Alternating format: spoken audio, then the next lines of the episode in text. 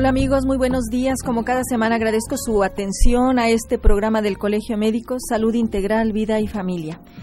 Pues como ustedes lo solicitaron, hoy platicaremos nuevamente con el doctor Salvador Bernardo Jiménez Torres, médico psiquiatra, colegiado, certificado y con una amplia experiencia tanto a nivel institucional como privado. El tema que hoy vamos a tratar es el que ustedes nos pidieron, esquizofrenia, un tema realmente importante, un tema que ya el doctor nos platicará qué tan frecuente es en nuestro medio.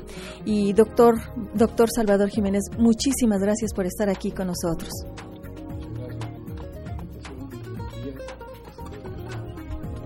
De hablar de este tema de forma clara y que sirva para orientar a las personas. Muchas gracias, doctor. Amigos, recuerden que pueden llamarnos al 215-2236 y 215-2106. Aquí esperamos sus dudas y comentarios. Aprovechen que está aquí con nosotros un súper especialista en psiquiatría que de verdad eh, le agradecemos nuevamente que esté con nosotros. Doctor Jiménez, ¿qué es la esquizofrenia? Muy bien. La esquizofrenia es una enfermedad mental. Dicha como tal, eh, ya habíamos comentado en otra ocasión que las enfermedades mentales pues son verdaderamente enfermedades cerebrales. La esquizofrenia es una enfermedad que no es nueva, ¿sí? está presente en la historia humana pues prácticamente desde sus orígenes. Las alteraciones eh, mentales descritas en textos eh, bíblicos, religiosos, de diferentes eh, orientaciones, en textos históricos, la misma mitología de muchas culturas, refleja la descripción clásica de la enfermedad eh, mental llamada esquizofrenia, que en, otras épocas recibía el término claro de locura.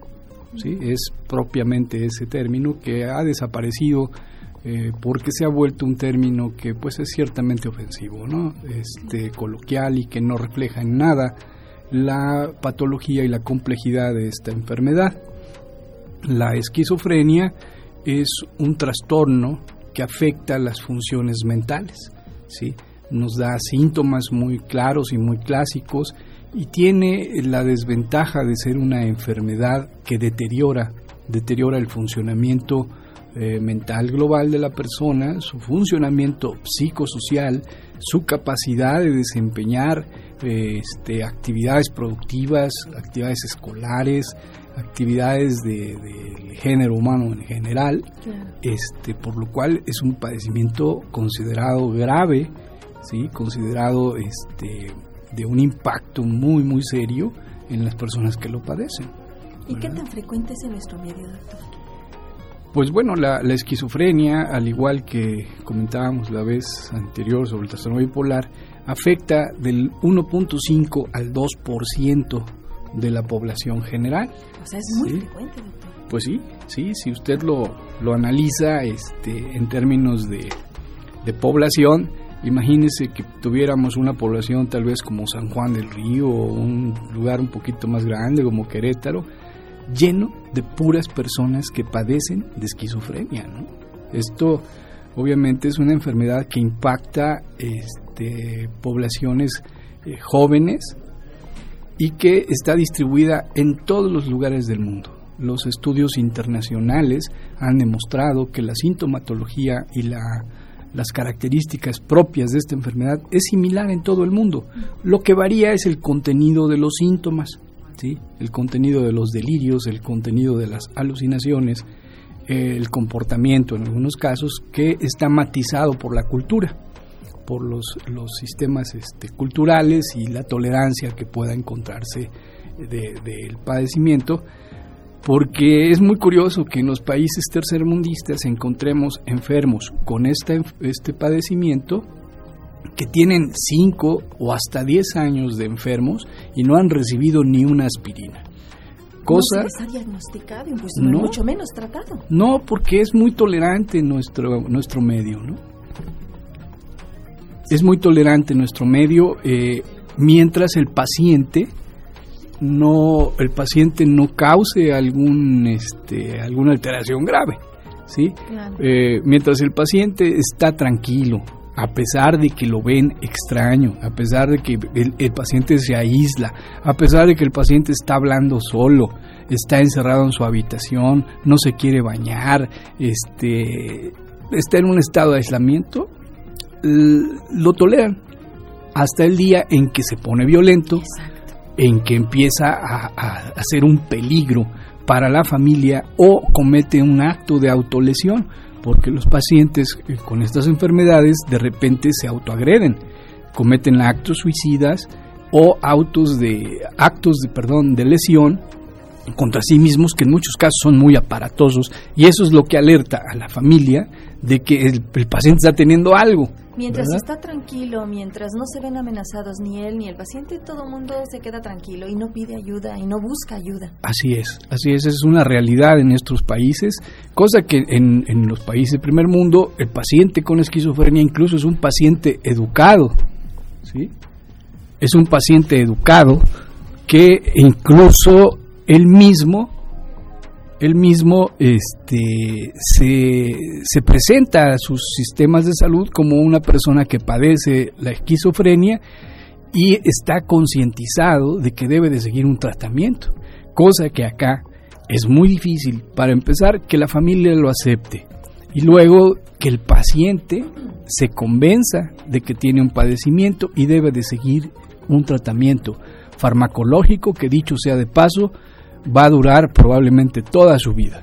Bien, doctor, ¿qué le parece si vamos a un corte y regresamos para continuar con este interesante tema?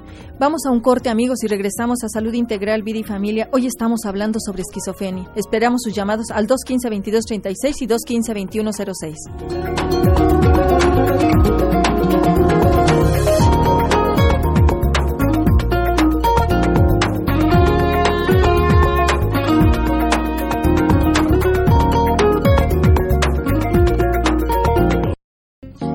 Bien amigos, gracias por continuar con nosotros. Les recuerdo la página del colegio donde pueden escuchar esta y las entrevistas anteriores.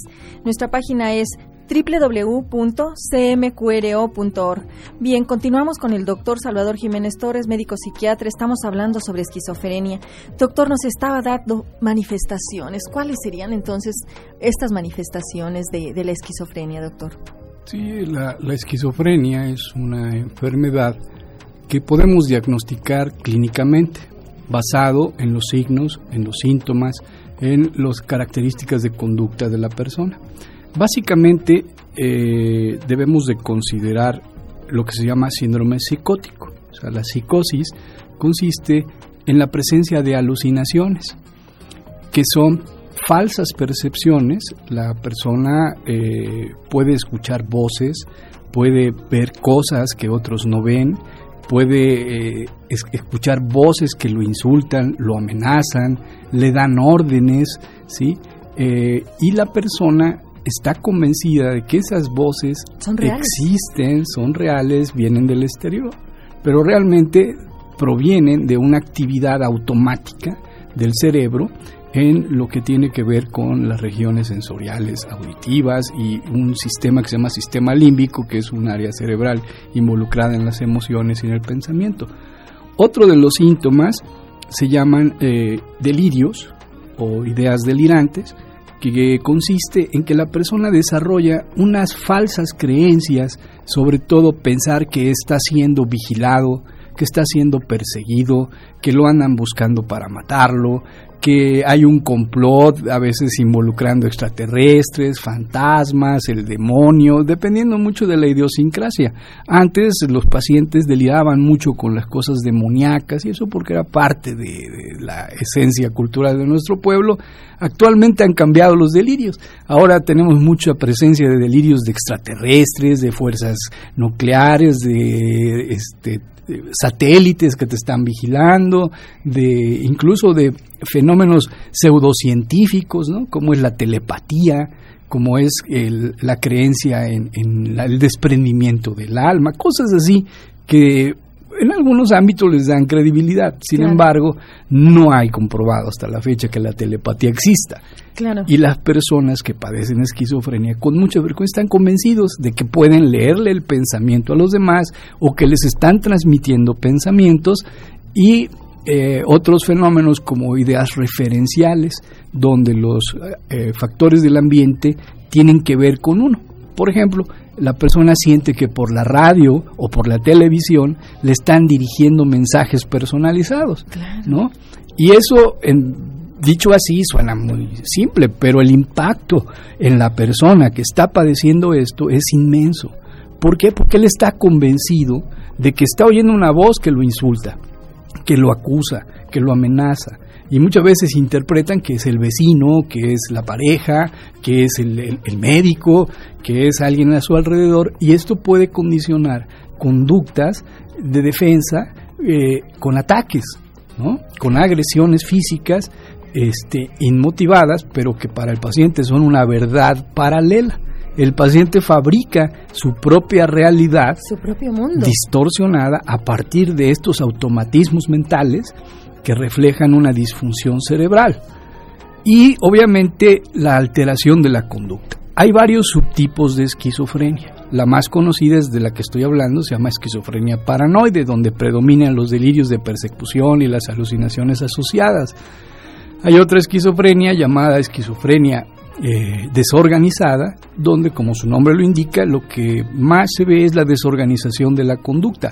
La persona empieza a, hacer cosas eh, desordenadas. ¿No termina algo que empieza? Mm, pues sí, empiezan a desordenar su cuarto, a acumular basura, a romper objetos, a este, llegan a quemar sus propiedades, digamos, ropa, esas cosas empiezan a tener alteraciones conductuales, no duermen toda la noche, empiezan a hablar solos, se ríen solos, eh, eh, escuchan música a todo volumen, se descuidan en su aliño, ya no se bañan, no se peinan, no se rasuran y su aspecto va cambiando, llegan a un verdadero deterioro.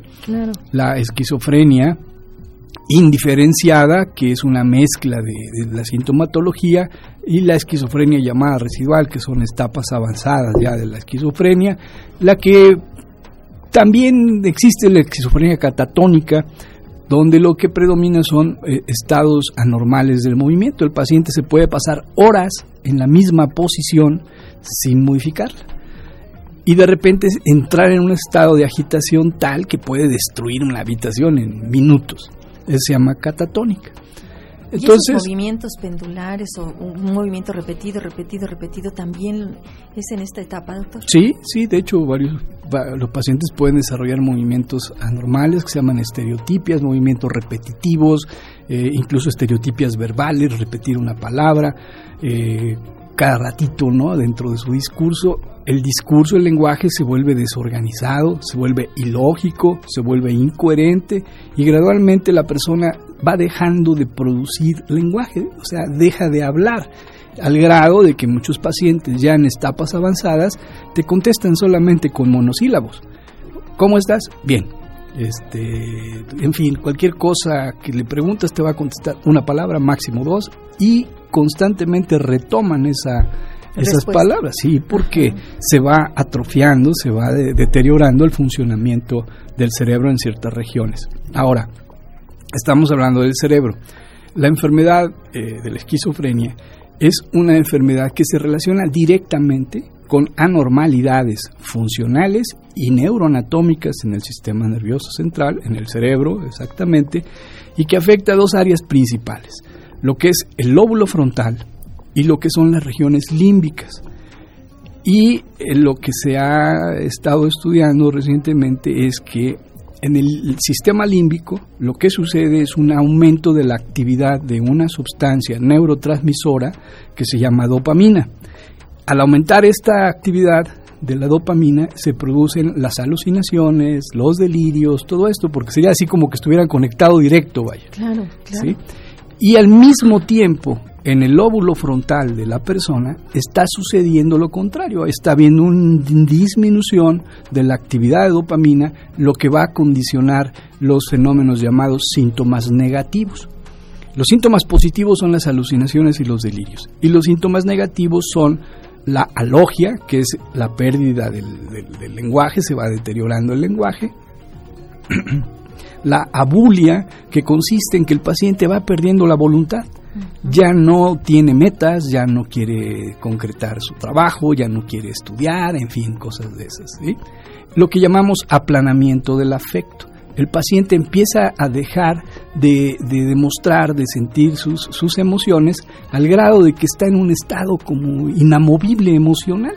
Usted le puede decir, te sacaste la lotería, que no le interesa. lo mismo. Le puede usted decir, murió tu padre, y no le interesa. Entonces se llaman síntomas negativos. Y además encontramos otros síntomas que se llaman síntomas cognitivos el paciente empieza a tener fallas en la atención, en la concentración, en la memoria inmediata, por lo cual empieza a, fallar, a deteriorarse su funcionamiento de forma global. Entonces, la suma de todos estos síntomas nos va a dar por resultado una disfunción biopsicosocial. El paciente normalmente empieza en etapas jóvenes de la vida, sobre todo en los varones, eh, puede empezar tan jóvenes como los 13, 14 años. Incluso hay descritos cuadros de esquizofrenia en niños, ¿verdad? Entonces, un muchachito que empieza a, deteriorarse en la escuela, empieza a bajar sus calificaciones, se empieza a ver extraño, ya no se baña, habla solo, empieza así, y al grado de que en, dos, tres meses el muchacho se deteriora y hace un, acto de, aparición de, de, las alucinaciones, de los delirios, y todo esto que ya debuta en el deterioro franco de la persona en su funcionamiento global. ¿sí? En las mujeres empieza un poquito más tardío en la vida, pero afecta igual a mujeres que a hombres. La mayoría de estos pacientes necesitan una hospitalización ¿sí? en la etapa aguda de la enfermedad. Eh, ya habíamos mencionado que la hospitalización psiquiátrica moderna ya no es como antes de estarse ahí meses o años. Actualmente van eh, a una unidad hospitalaria donde se les va a manejar máximo tres semanas este, de estancia para controlar los síntomas y reintegrarlos a sus familias porque el aislamiento de los pacientes con enfermedades psiquiátricas los deteriora aún más. Los deteriora más. Tremendamente, o sea, los, los saca completamente de la circulación, por decirlo de esa manera, y de lo que se busca es reintegrarlos.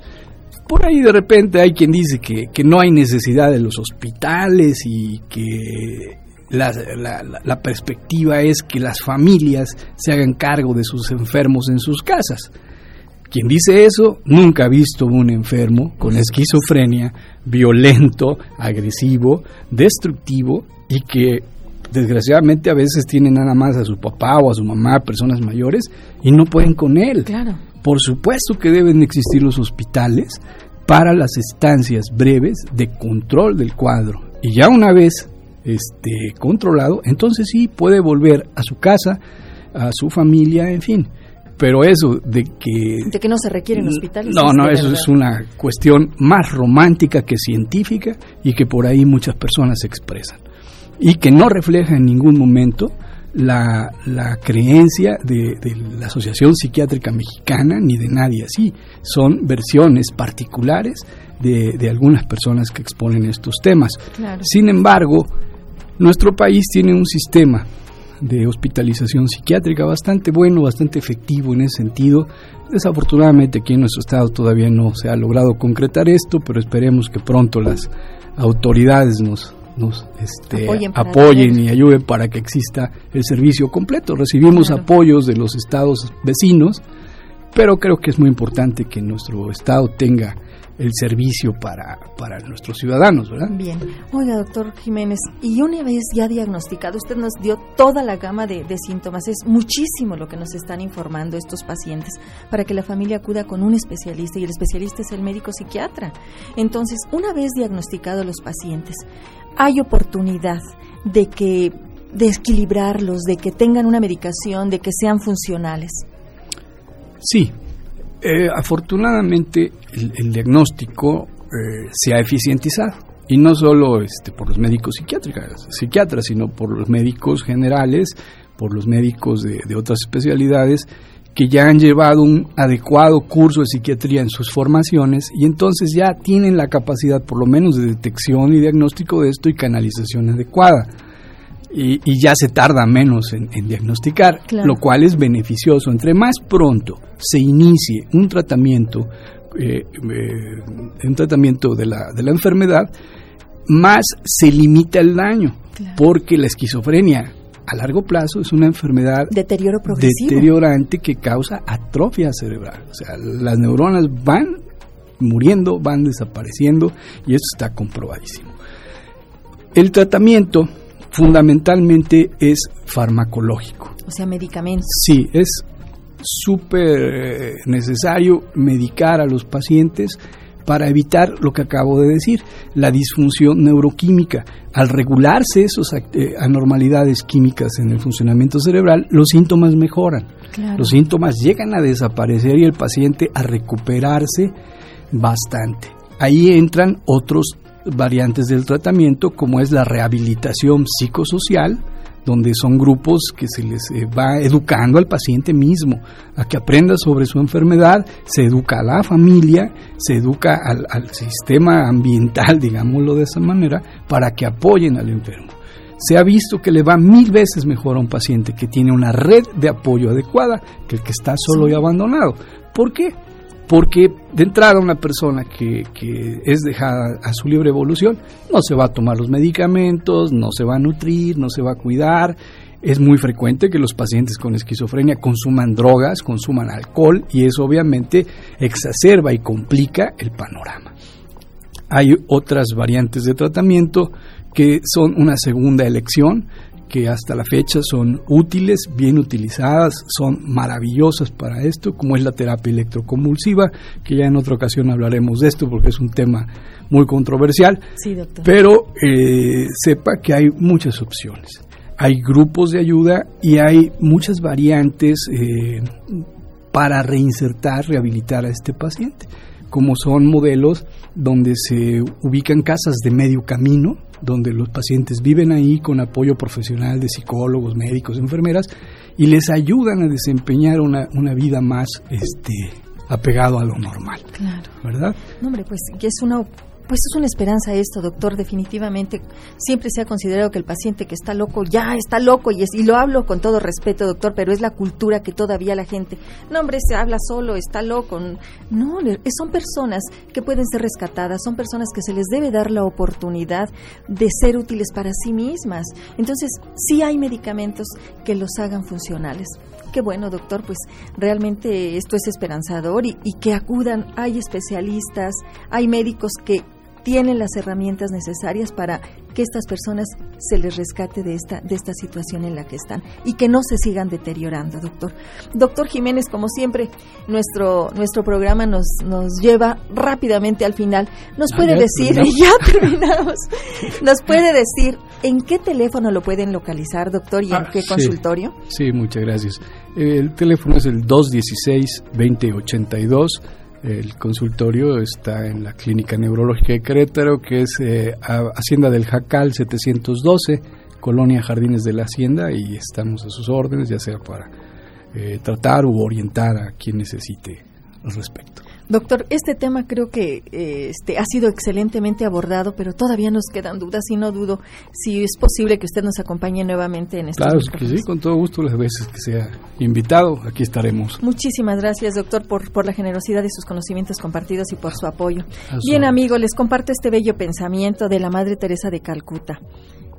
Hoy aprendí que el obstáculo más grande es el miedo, que el día más bello es hoy, que los mejores maestros son los niños, el mayor er- error es darse por vencido, el más grande defecto es el egoísmo, la mayor distracción es el trabajo, que la peor bancarrota es el desánimo, el regalo más hermoso es el perdón, la única verdad es Jesucristo, lo más maravilloso es el amor, la felicidad más grande es la paz, y que dar antes de pensar a sí mismo es la mejor forma de recibir.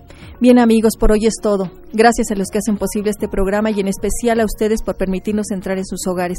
Yo soy la doctora Irma Quintanilla González. Que disfruten de un excelente fin de semana.